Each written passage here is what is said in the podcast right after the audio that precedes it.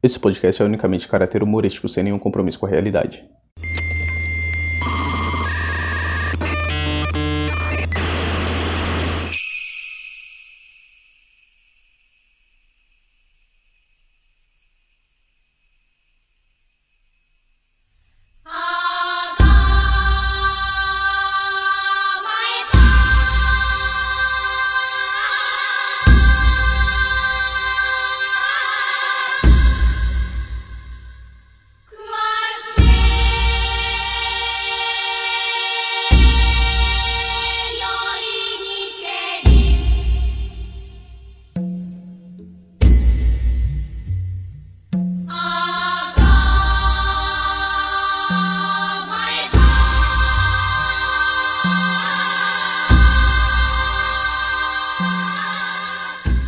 Primavera de 1980. Um jovem escritor de 25 anos escreve um conto onde hackers desviados do sistema vivem altas aventuras em um mundo super tecnológico. Seu nome, Bruce Betke, e o seu conto, Cyberpunk.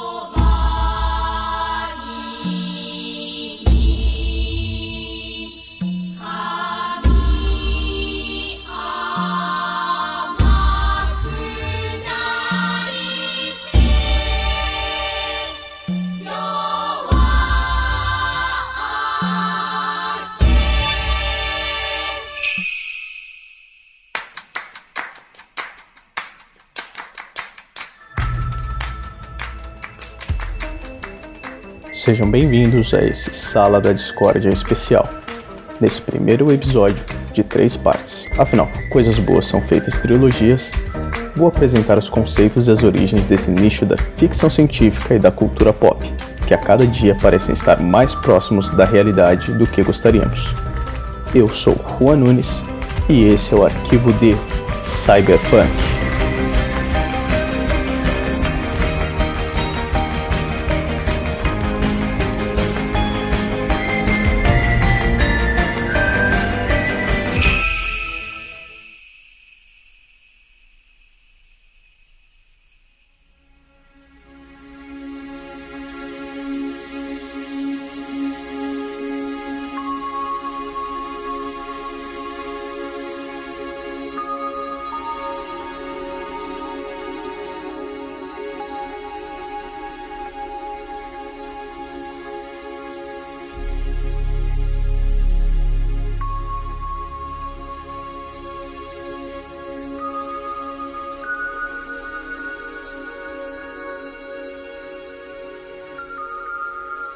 (1968) Philip K. Dick narra a crise moral de Rick Deckard, um caçador de recompensas que persegue androides em uma São Francisco pós-nuclear em seu livro Androides Sonham com Ovelhas Elétricas. Primavera de 1980. Um jovem escritor de 25 anos escreve um conto onde hackers desviados do sistema vivem altas aventuras em um mundo super tecnológico. Seu nome, Bruce Betke e o seu conto, Cyberpunk.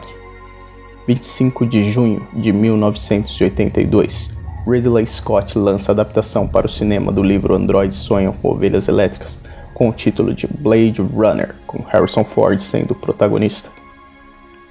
20 de dezembro de 1982, o mangá de ficção científica em um futuro distópico pós-Terceira Guerra Mundial chamado Akira, de Katsuhiro Otomo, é publicado pela editora Kodansha. Apesar de ter sido escrito em 1980, o conto Cyberpunk de Bruce Betke só foi publicado em novembro de 1983, na Amazing Science Fiction Histories, volume 57. 1 de julho de 1984, William Gibson apresenta conceitos como inteligências artificiais avançadas e um cyberespaço quase físico, em meio a uma degradação social enorme em seu livro chamado Neuromancer. 16 de julho de 1988, o estúdio Toki Movie Shinsha lança o longa animado de Akira com roteiro e arte de Katsuhiro Otomo.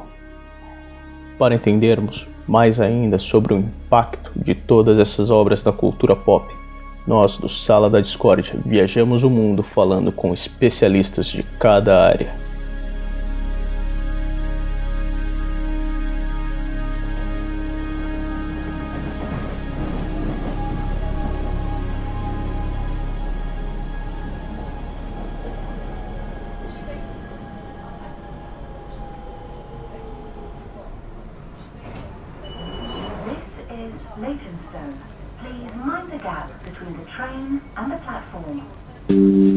Londres, Inglaterra.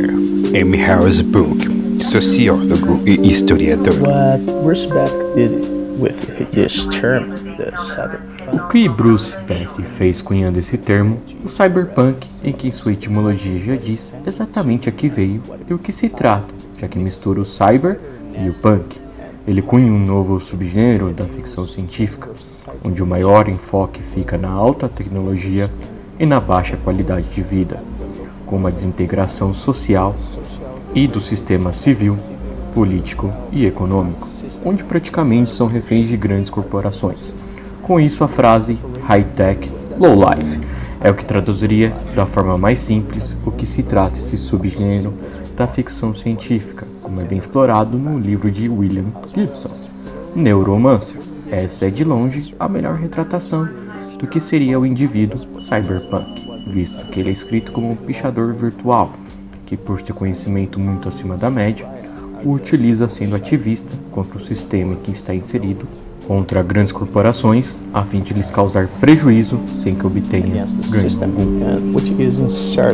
Against large corporations in order to cause them harm without obtaining any gain.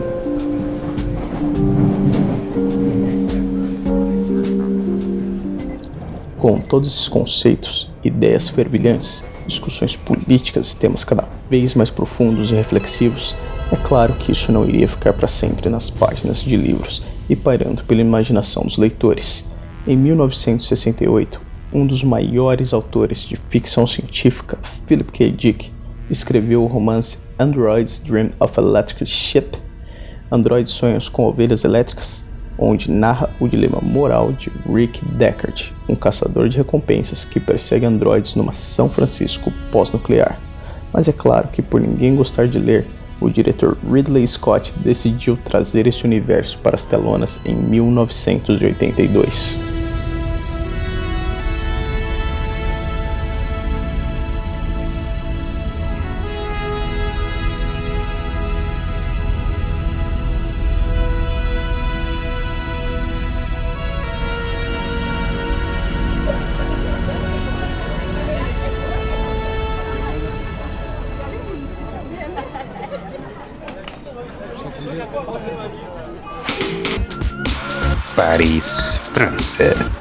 Arthur Couto de Chateau, cineasta francês. Uh, Blade Runner, de Johnny Fulles Melzellers, filme chamado Ah, Blade Runner de longe é um dos melhores filmes já feitos e com certeza o melhor de ficção científica. Com certeza um deleite para qualquer amante de sétima arte. Um filme profundo demais. Talvez boa parte de quem o viu não tenha entendido de verdade. Mas é uma obra tão grandiosa que só de falar sobre cyberpunk, você já imagina aquelas pessoas com alta tecnologia no dia a dia, tanto ao redor quanto em seus corpos. Sem falar nos arranha-céus gigantescos em uma cidade escura e chuvosa, onde apenas a iluminação das propagandas holográficas e pelos letreiros de neon que dá todo um peso e charme a mais para a história. Uma estética muito semelhante ao que vemos da cidade de Tóquio, que inspirou demais toda essa linguagem visual. Já que na época todos pensavam que aquele seria o futuro. E bom, quem não quer o futuro daquela potência, né? Villa di Tokyo che ha ispirato le linguaggi visuali car al elle protetto le monde pensate que ce sera le, le futur est bon qui ne vote pas le futur de cette grande puissance. Com a influência da cultura e arquitetura nipônica, tido como futurística, o que será que quem influenciou teria para dizer sobre isso? Bom, em 6 de dezembro de 1982, o mangaka Katsuhiro Otomo publicava o início de uma enorme revolução, não apenas para os gibis japoneses que são lidos de trás para frente, mas também para os quadrinhos ao redor do mundo e a cultura pop como um todo.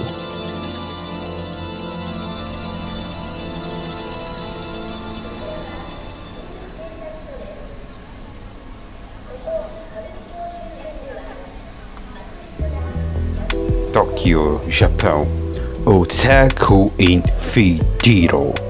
Mangaka. Akira, Tensai yorimo suku no nai toいうことはとほもないフジョリダラオ Akira! Dizer menos que genial ser um tremendo absurdo.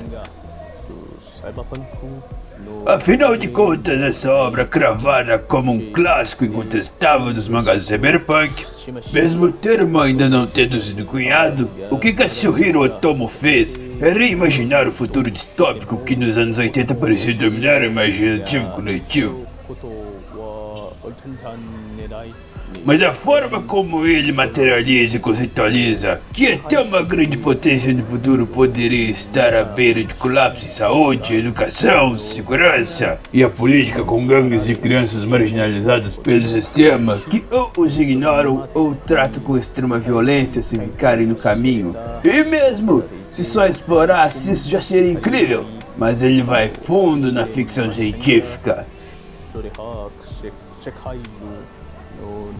E tem uma forma que mais nada no mundo foi igual. Marcando para sempre os mangás, o cinema, a música e quaisquer outras obras posteriores que tentam explorar ainda mais o gênero cyberpunk. Tenkyo Shio to suru sono hoha no shokuhen o eien ni shimen shimashu.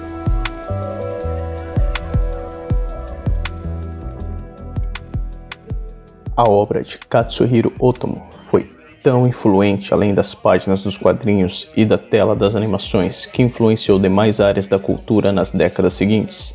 Áreas essas como cinema, música, design, arquitetura, games e ditando a moda.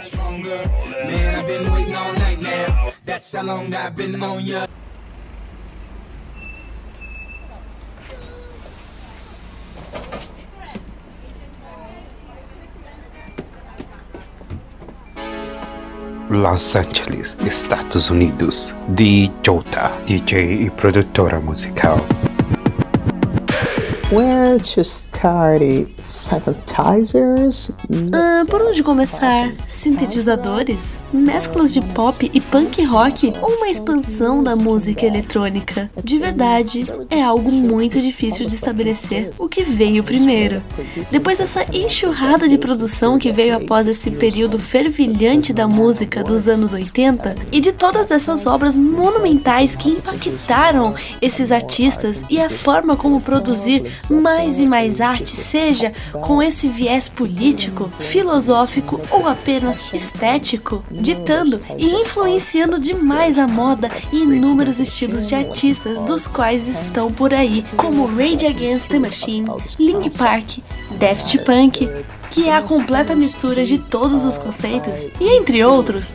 Mas os casos mais famosos ficam pelos álbuns Zuropa de 1993 do U2, com músicas que abordam a influência da tecnologia na vida humana, onde Bono revelou ter se inspirado na literatura de William Gibson, mas nem tudo foram flores como no caso de Billy Idol, que em seu álbum conceitual intitulado Cyberpunk, lançado também em 1993, sendo uma declaração de amor a essa literatura que teve muitas críticas quanto ao material apresentado. Mesmo sendo aclamado por fãs da cultura, ainda teve o próprio Kanye West, que no clipe Stronger faz uma homenagem a Akira, a ponto de replicar cenas do anime, do qual sempre se declarou fã. E a mais recente carta de amor foi da banda Muse, que lançou o disco intitulado Simulation Theory, onde mergulha de cabeça em todos esses 30 anos de gênero e faz o que ninguém tinha feito até então, sendo, na minha opinião, o álbum definitivo com essa temática. Mesmo a música eletrônica conversando mais com a pegada proposta nas obras futuristas. Footprint proposed in futurist works.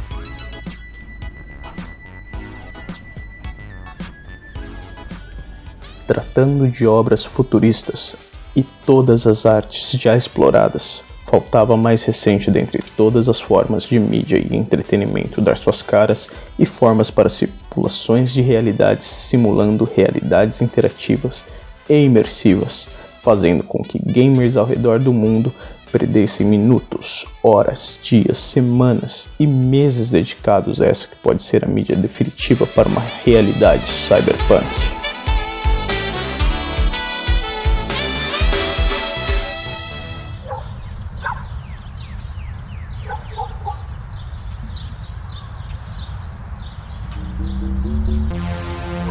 Osasco, Brasil, Juninho 1984 K718 Gameplay Gamer. Claro que tais estéticas e conceitos não ficaria de fora dos videogames, né? E em 88, por exemplo, a Konami veio com o visionário Hideo Kojima, né? Lançou o Snatcher, que era um jogo de aventura com temática futurista, explora bem os temas lá pra época, né? Mas por ser um terreno bem fértil, foi explorado de, de várias formas, né, cara? Com várias temáticas e, e um número considerável de jogos e até franquias como Deus Ex, Watch Dog, né, mano? Além de algumas obras como Remember Me, Reunir, com uma trama tão envolvente quanto os trailers do futuro Cyberpunk 2077, né, brother? Que bebe diretamente do Neuromancer, Blade Runner e Akira, né, Dom? Foda.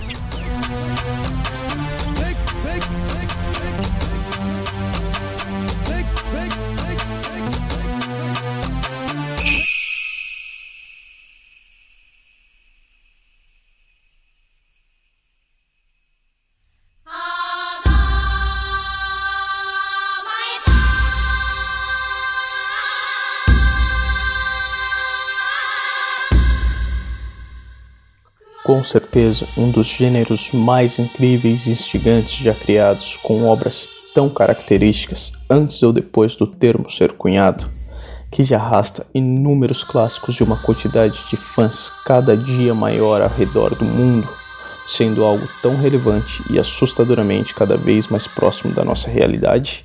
Uma paranoia da minha cabeça? Ficção ou previsão?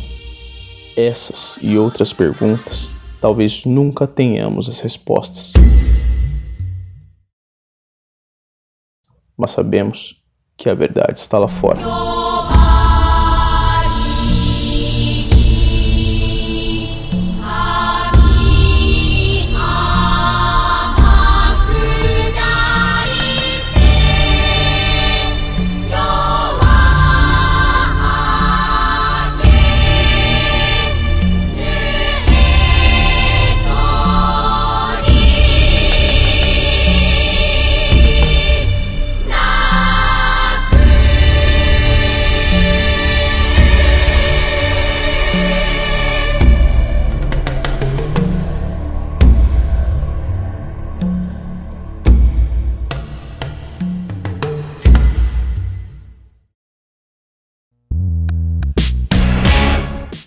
Podcast foi editado por Denis Augusto, o analisador.